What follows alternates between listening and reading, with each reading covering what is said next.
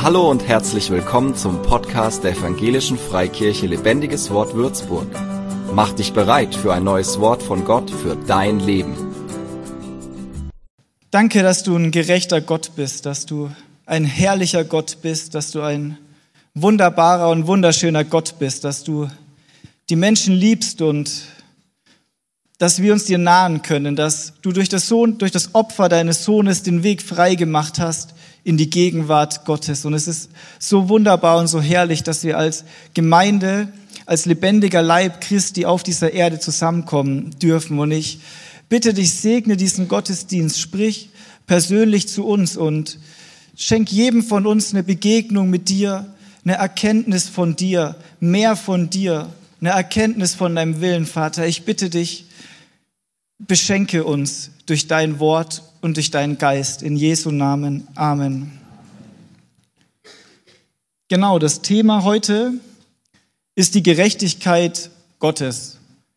Wenn ihr fleißige Bibelleser seid, was ihr vermutlich alle seid, dann seid ihr bestimmt schon öfter über den Begriff Gerechtigkeit in der Bibel gestolpert. Es kann manchmal ein bisschen sperriger Begriff sein. Was bedeutet er so genau? Das werden wir uns heute gemeinsam ansehen. Wenn ihr mal mit einer Wortsuche in eure Bibel reingeht und nur mal Gerechtigkeit eintippt, werdet ihr die Hälfte der Psalmen finden, in denen die Gerechtigkeit Gottes angepriesen wird. Wir finden Abraham und diesen berühmten Vers, Abraham glaubte ihm und sein Glaube, und sein Glaube wurde ihm als Gerechtigkeit angerechnet. Das ist natürlich etwas mysteriös. Was bedeutet das? Wir haben die Anweisung von Jesus, dass wir nach dem Reich Gottes und nach seiner Gerechtigkeit trachten sollen. Aus diesen Gründen lohnt es sich, das Thema Gerechtigkeit mal genauer anzusehen. Im Psalm 92, Vers 2 steht, Gerechtigkeit und Recht sind die Grundfeste seines Thrones. Und ich finde es richtig cool, dieses der Thron Gottes. Das ist sowas Erhabenes, so ein Symbol von Herrlichkeit und fauler Gott. Wir wissen, dass unser Gott ist kein toter Gott, er ist kein fauler Gott, er ist kein Gott, der teilnahmslos irgendwo sitzt, sondern er regiert, er herrscht, er ist aktiv, er ist nicht passiv. Und was bedeutet das denn so genau? Es bedeutet, dass nichts außerhalb von Gottes Kontrolle geschieht. Gott ist der souveräne Herrscher von allem, was existiert und allem, was auch nicht existiert. In Sprüche 16 geht Salomo ein bisschen auf dieses Thema der Souveränität Gottes ein.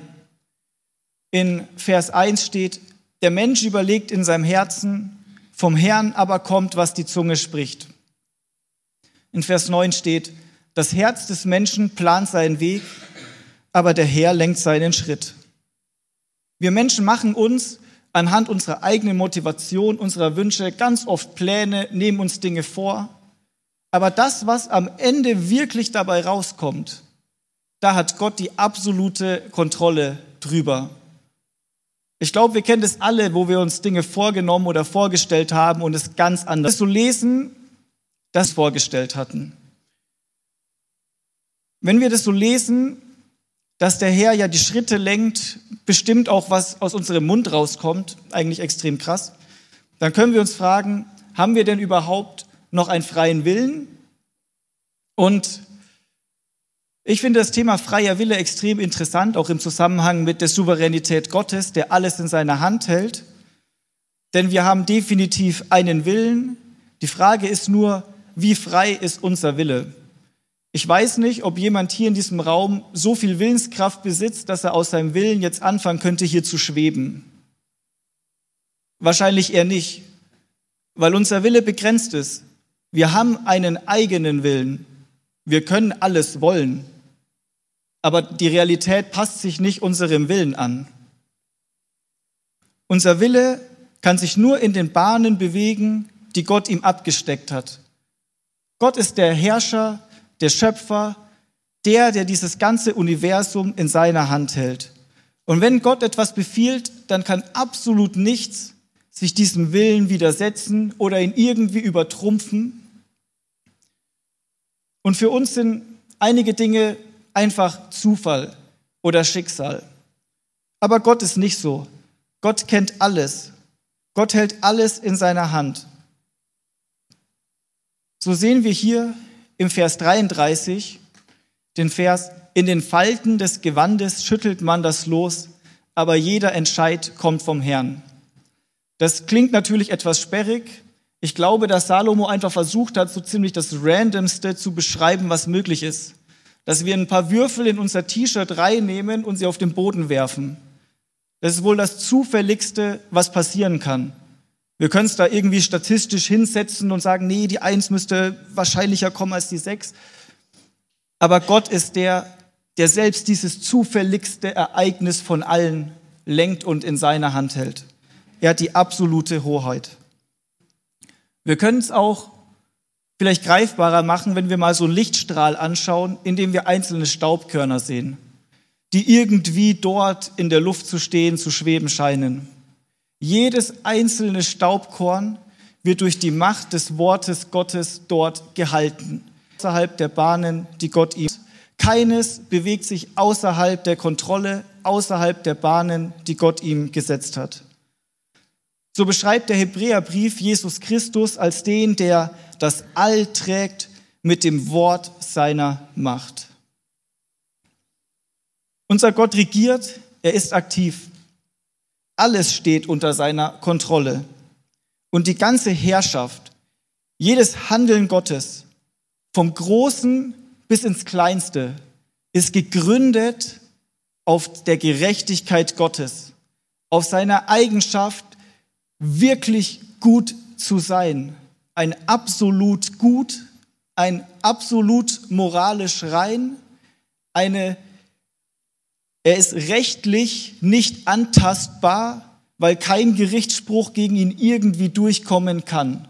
So gerecht und gut ist Gott. Und diese Gerechtigkeit findet sich im kleinsten bis im größten Werk Gottes wieder. Es gibt nichts, was er tut, was nicht absolut gerecht, was nicht absolut rein und nicht absolut vollkommen ist. Es gibt kein Falsch, keine Finsternis, keine Lüge. Gerechtigkeit, das ist ein gerichtliches Thema. Es bedeutet, dass wir vor, gerecht, vor Gericht geprüft wurden und für gerecht anerkannt wurden oder für schuldig, schrägstrich gottlos. Und diese Wichtigkeit der Gerechtigkeit Gottes, die wird uns im Römerbrief deutlich gemacht.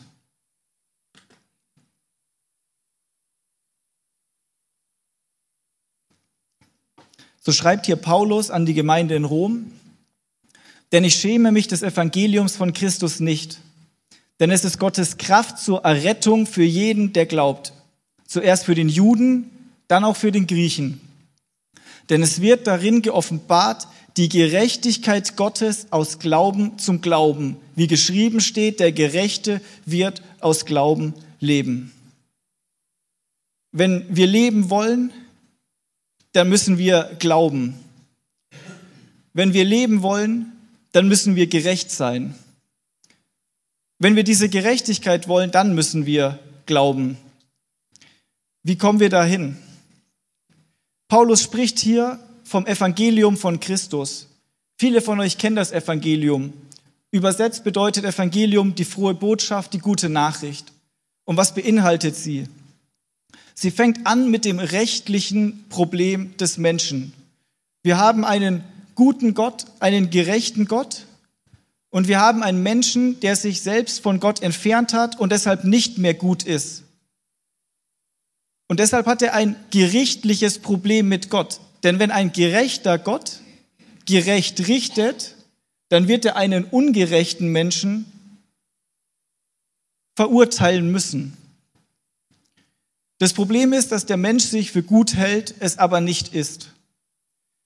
Aber wenn wir den Menschen bewerten anhand der zehn Gebote, die uns Jesus gegeben hat, und sie dann nochmal auf die Bergpredigt ausweiten, wenn wir uns selber mal ehrlich prüfen gegen das, was im Matthäus Evangelium geschrieben steht, dann müssen wir alle anerkennen, dass wir sündige Menschen sind. Oder ist hier jemand, der noch nie gelogen, gestohlen, noch nie zornig gegen seinen Bruder war, der noch nie jemanden mit Lust angesehen hat, das gibt es nicht.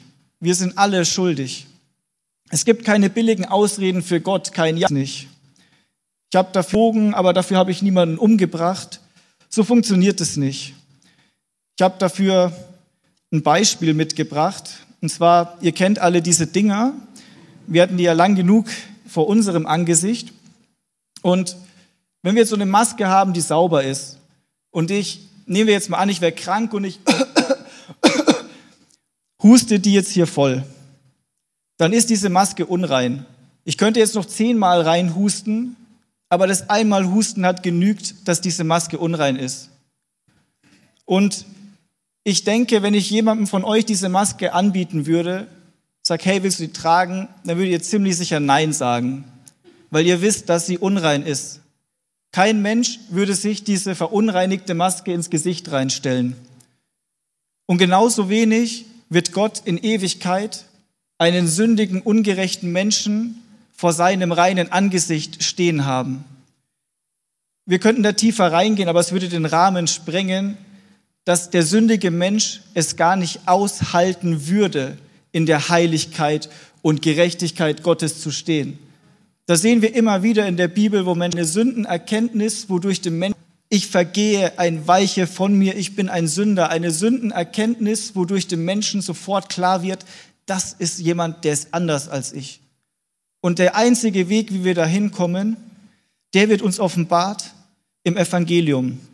Denn es ist, denn Gott lässt uns nicht da stehen in unserer verunreinigten menschlichen Natur, sondern er hat einen Weg geschaffen, so ist das Evangelium Gottes Kraft zur Errettung für jeden, der glaubt. Wie ist das geschehen? Gott wurde Fleisch, Jesus Christus. Er kam auf diese Welt und er war rein. Das heißt, er hat ein Leben frei von Sünde gelebt. Und frei von Sünde wurde er doch von den Menschen abgelehnt. Sie entschieden sich, ihn hinzurichten, an ein Kreuz zu nageln. Und dort an dem Kreuz hängt der Schöpfer der Welt, der die menschliche Natur in sich aufgenommen hat, der Mensch wurde und sich erniedrigt hat, der diesen Weg reingegangen ist. Er ist der Einzige, der nicht an diesem Kreuz hängen müsste. Aber er war der, der an diesem Kreuz hing. Und die gesamte Menschheitsgeschichte, von wann sie entstanden ist bis heute, der Höhepunkt fand sich vor 2000 Jahren an diesem Kreuz auf einem Berg außerhalb der Stadt zwischen zwei politischen Verbrechern. Und dort starb der Sohn Gottes für unsere Sünden. Mein Gott, mein Gott, warum hast du mich verlassen? Denn die Trennung von Gott ist die Folge von Sünde. Und so hat Jesus Christus den Preis für dich und für dich und für dich und für mich bezahlt an diesem Kreuz. Er hat die Trennung auf sich genommen. Und dort geschieht ein Tausch. Die, deine Sünde wurde auf ihn gelegt. Aber er ist gerichtlich rein, er ist gerecht. Und seine Gerechtigkeit, die wurde genommen und die wird auf dich gelegt, wenn du glaubst. Und was bedeutet Glauben? Die Gerechtigkeit Gottes. Aus Glauben zum Glauben. Das bedeutet, wenn du diese Nachricht hörst, die Bibel sagt uns, wer das Evangelium hört, dass es errettet, dass es Glauben bewirkt. Das Wort Gottes, wenn es verkündigt wird, wenn es rausgetragen wird und wenn es gelebt wird, das, das sät Glauben in die Herzen von Menschen. Und dieser Glaube, der wird zu einem oder der ist ein tiefstes Vertrauen darauf, wer Jesus Christus ist und was er getan hat. Es löst sich von dem Vertrauen auf uns selbst, auf ein, hey, ich kann mir den Weg zu Gott hochbahnen, ich bin guter Mensch, ich brauche keinen Erretter. Das legt der glaubende Mensch ab. Alles, was ich bin, lege ich ab für alles von ihm. Und er teilt diese göttliche Gerechtigkeit, die teilt er mit mir. Und ich konnte sie mir nicht verdienen und doch habe ich sie erhalten. Durch den Glauben und all mein Vertrauen, mein Leben, meine ganze Sicherheit setze ich nur darauf, dass er gerecht ist, dass er an diesem Kreuz hing dass er den Preis bezahlt hat und ich dadurch kein gerichtliches Problem mehr mit Gott habe, sondern eine Beziehung mit Gott erleben darf. Ich bin gerichtlich rein, ich bin gerecht erklärt. Nicht, weil ich es gut gemacht habe, sondern weil er gut war und den Weg gegangen ist. Und diese Errettung, die beginnt im Glauben, die verwirklicht sich über unser Leben im Glauben und sie endet im Glauben, wenn unser Herr eines Tages wiederkommen wird. So wird der Gerechte aus Glauben leben. Wenn wir sterben, dann werden wir bei Gott weiter leben, in seiner Gegenwart. Wir sind frei von jedem Gericht Gottes, das kommt. Wir sind frei gesprochen und wir haben Platz in der Familie des Vaters. Und er hat uns einen Heiligen Geist gegeben, der uns befähigt, Nachahmer Gottes zu werden. Gott möchte, dass du seinem Sohn ähnlicher wirst.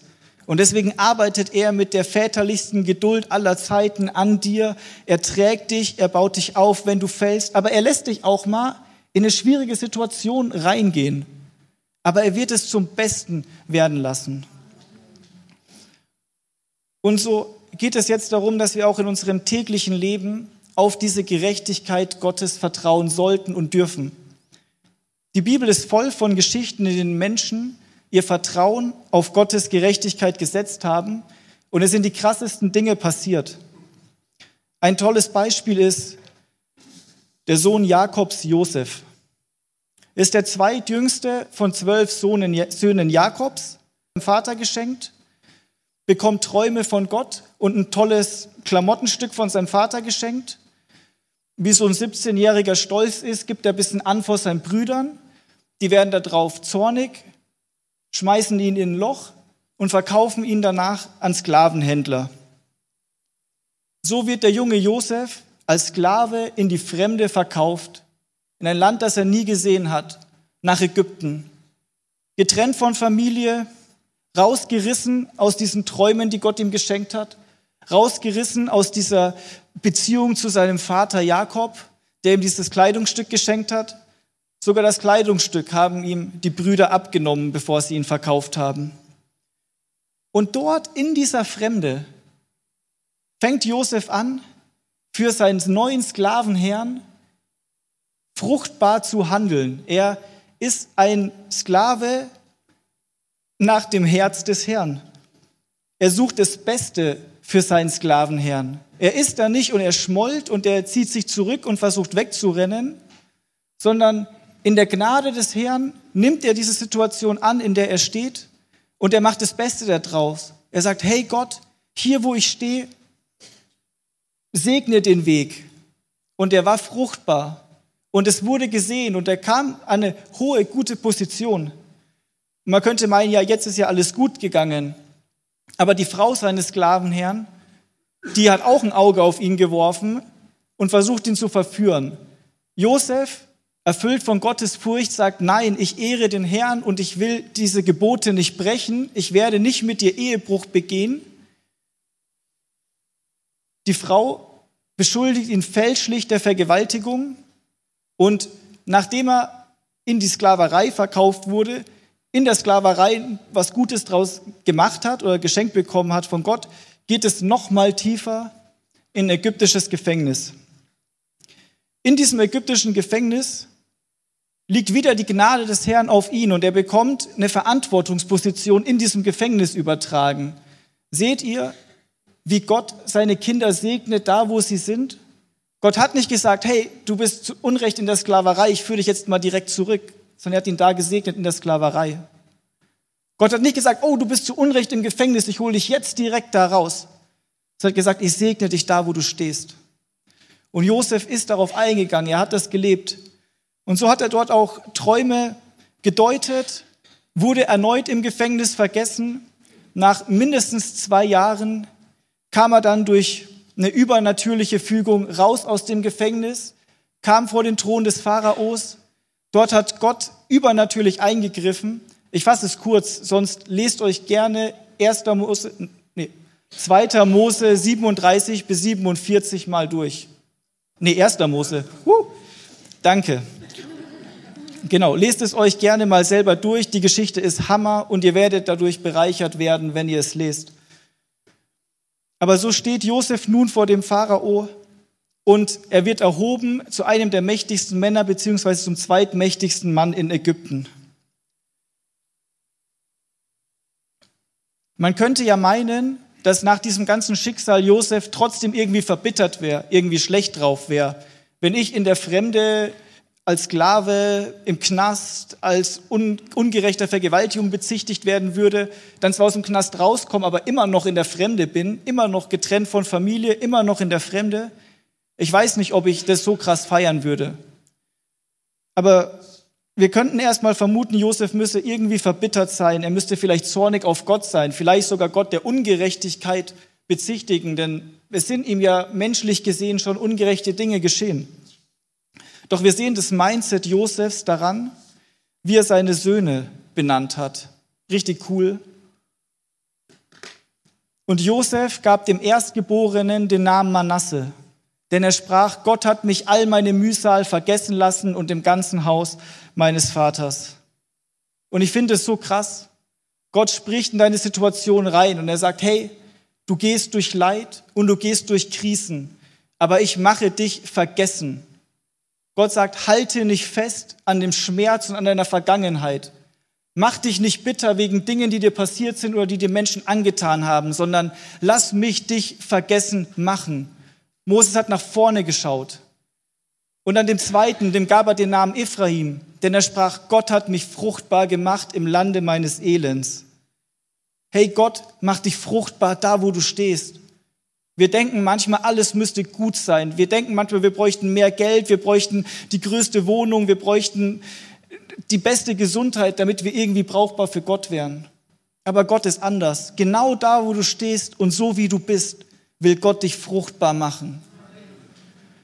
Und das Krasse an dieser Fruchtbarkeit ist, die segnet uns zwar immer irgendwie selbst, aber die richtet sich an die anderen.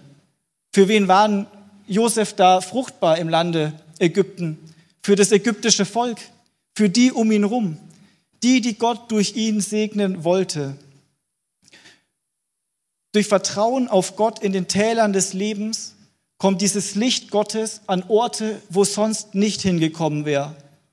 Gott gebraucht uns und unsere Krisen, unsere Herausforderungen, unsere Schwächen, um wirklich diese Kraft zur Errettung an Orte zu bringen, wo sie sonst nicht hingekommen wäre. Und es ist so genial und so gut. Amen. Wir wünschen uns oft, dass unsere Familien gerettet werden oder unsere Freunde, Menschen, die uns nahestehen. Und ich glaube, dass wenn wir beginnen dafür zu beten, dass die, die uns nahestehen, gerettet werden, dass wir durch Täler gehen werden. Weil ich glaube, dass das Licht da besonders hell scheint. Und so lasst uns da, wo wir stehen, wirklich Gott die Ehre dafür geben, ihm sagen, hey Gott, ich stehe hier und es ist gerade krass, aber ich weiß, dass deine Kraft mich hält. Ich weiß, dass du gerecht bist und dass du was so viel Besseres dadurch wirken kannst, als was ich jemals könnte in dieser Situation am Ort meines Elends, machst du mich fruchtbar. Und es ist so krass, in diesem Teil der Welt bricht plötzlich so eine Hungersnot aus. Und die Familie, die ist ein paar Länder weiter im Endeffekt, aber wegen der Hungersnot kommen die nach Ägypten, weil die gehört haben, hey, da ist Essen, da ist Food. Und warum ist das Essen da? Weil Gott Josef dahin geführt hat und ihn fruchtbar werden lassen hat in diesem Land. Und nur weil Gott Josef durch diese Geschichte durchgeführt hat, konnte das Volk Israel diese Hungersnot überstehen. Gott hat diese ganze Situation gebraucht, um sein Volk nach Ägypten zu führen, den Ort, um die Hungersnot zu überleben, dann um dort zu bleiben und danach, um sie wieder aus Ägypten rauszuführen, wodurch er, wozu er wieder andere Menschen berufen hat. Das ist einfach so krass, wie viel größer die Wege Gottes sind. Josef da wo ich stehe, ich gebe dir die Ehre und ich will dir dienen und lass mich Frucht. Genauso schwacher Mensch wie wir. Der aber auf Josef war kein besserer Typ als wir. Der war ein genauso schwacher Mensch wie wir. Der aber auf denselben starken Gott vertraut hat wie auch wir. Und so ist Gott nicht ungerecht gewesen, weil er das zugelassen hat, sondern die Gerechtigkeit Gottes hat das zu etwas viel Größerem gemacht. Gottes erstes Interesse in deinem Leben ist nicht unbedingt deine Probleme zu lösen, sondern dich zu verändern und die Menschen um dich herum zu segnen durch dich. Und ich finde es so nice, wie wir das einfach so oft in Psalmen sehen und so lesen wir zum Abschluss hier eine Stelle aus Psalm 71. Dort schreibt der Psalmist, und deine Gerechtigkeit, o oh Gott, reicht bis zur Höhe, denn du hast Großes getan. O oh Gott, wer ist dir gleich? Es ist so krass, wie Gottes Wege viel größer sind als unsere. Er hat so viel Besseres vor, als das, was wir denken oder uns nur ausmalen können. Der du uns viel Not und Unglück hast sehen lassen. Du machst uns wieder lebendig und holst uns wieder herauf aus den Tiefen der Erde. Halleluja. Der Herr ist mit dir und gibt dir Leben in der Situation, in der Not, an dem Ort deines Elends. Halleluja. Du machst uns wieder lebendig. Du machst mich umso größer und tröstest mich wiederum. Es geschieht ein Wachstum, wenn wir durch schwierige Situationen gehen. Und Gott gebraucht diesen Wachstum zum Besten. Zum Besten, wirklich. Und er ist aber nicht da als nur so ein Zuchtmeister, sondern auch als Tröster ist er mit uns in der Not. Sein Heiliger Geist ist unser Beistand, unser Tröster und er ist mit dir da, wo du stehst. Und wenn du Trost brauchst, dann ruf zu Gott und sag, Herr, ich brauche deinen Trost. Und vertraue darauf, dass Gott mit dir ist und sein übernatürlicher Friede wirken wird in diese Situation, in dein Herz hinein. Darum will ich dir auch danken mit der Harfe, will deine Treue, o oh mein Gott, besingen, dir auf der Laute spielen, du Heiliger Israels. Meine Lippen sollen jubeln, wenn ich dir Lob singe und meine Seele, die du erlöst hast. Auch meine Zunge soll täglich von deiner Gerechtigkeit reden, denn beschämt und schamrot wurden, die mein Unglück suchen. Der gerechte Gott, der das Universum in seiner Hand hält, der ist mit euch, der ist für euch und er ist es wert, dass wir ihm die Ehre geben. In unserer Gemeinschaft hier, wenn wir ihn Lobpreisen, aber auch wenn wir in unserer Kammer zu Hause sind, wenn mal gerade voll Krise ist dann zu sagen, hey Gott, ich danke dir trotzdem, weil du bist immer gut, egal wie es mir gerade geht. Und ich weiß, du bist mein Fels. Halleluja. So will ich einfach noch beten zum Abschluss. Lasst uns aufstehen und wenn ihr einfach Mauern in eurem Leben habt, wenn ihr vielleicht alte Dinge in eurem Leben habt, die euch jetzt klar wurden, wo ihr sagt, hey, ich will das loslassen. Wenn ihr Ermutigung braucht, wenn ihr euch wieder auf Gottes Gerechtigkeit ausrichten wollt, dann gebt Gott ein inneres Signal beim Gebet und hängt euch voll mit rein. Danke Gott. Danke Gott, dass du gerecht bist und dass der Gerechte leben wird. Ich danke dir, dass wir leben werden, weil wir glauben. Nicht, weil wir tolle Werke gemacht haben, sondern weil du das größte Werk gemacht hast dort am Kreuz. Und ich danke dir, dass wir unser Vertrauen, unser Leben darauf setzen, unsere Ewigkeit darauf setzen, dass Jesus Christus der Sohn Gottes ist und er an diesem Kreuz hing und dieses Blut völlig ausreicht, um diesen Preis zu bezahlen und dass wir gereinigt, wiederhergestellt und gerechtfertigt, versiegelt mit dem Heiligen Geist sind. Und ich danke dir, dass wir unser Vertrauen auf dich setzen dürfen, auch in unserem tagtäglichen Leben. Du siehst all die Wunden, du siehst die Narben, du siehst die Dinge, die uns die Welt zugefügt hat oder auch wir uns oder andere Menschen. Du weißt, wer es war. Aber ich danke dir, dass wir das loslassen dürfen, dass wir vergeben dürfen, selbst unseren Verfolgern vergeben können, weil deine Gnade größer ist. Du hast uns vergeben und ich danke dir, dass wir vergeben können. Ich danke dir, dass wir unser Vertrauen tagtäglich auf dich setzen dürfen, wenn das Leben mal so richtig kracht, wenn der Sturm mal kommt, wenn die Diagnose vom Arzt reinkommt, wenn uns Unrecht widerfährt, wenn einfach alles zusammenbricht, dann danke ich dir, dass selbst in diesen Momenten du der Fels bist, auf den wir bauen und dass wir zu dir rufen können, du bist unser Trost und du bist die Gerechtigkeit. Und wir vertrauen all das Leid, Wege bahnst in der Wüste, Halleluja. Und dass du uns vergessen machst, all das Leid und die Mühsal. Und dass du uns segnest dort an dem Ort, wo wir stehen. Und dass du uns fruchtbar machst für die Menschen und die Welt um uns rum, damit sie dein Licht sehen und damit ihr Leben gerettet wird. Halleluja. Wir wollen, dass dein Reich kommt und dass dein Reich wächst und dass deine Gerechtigkeit kommt. In Jesu Namen. Amen.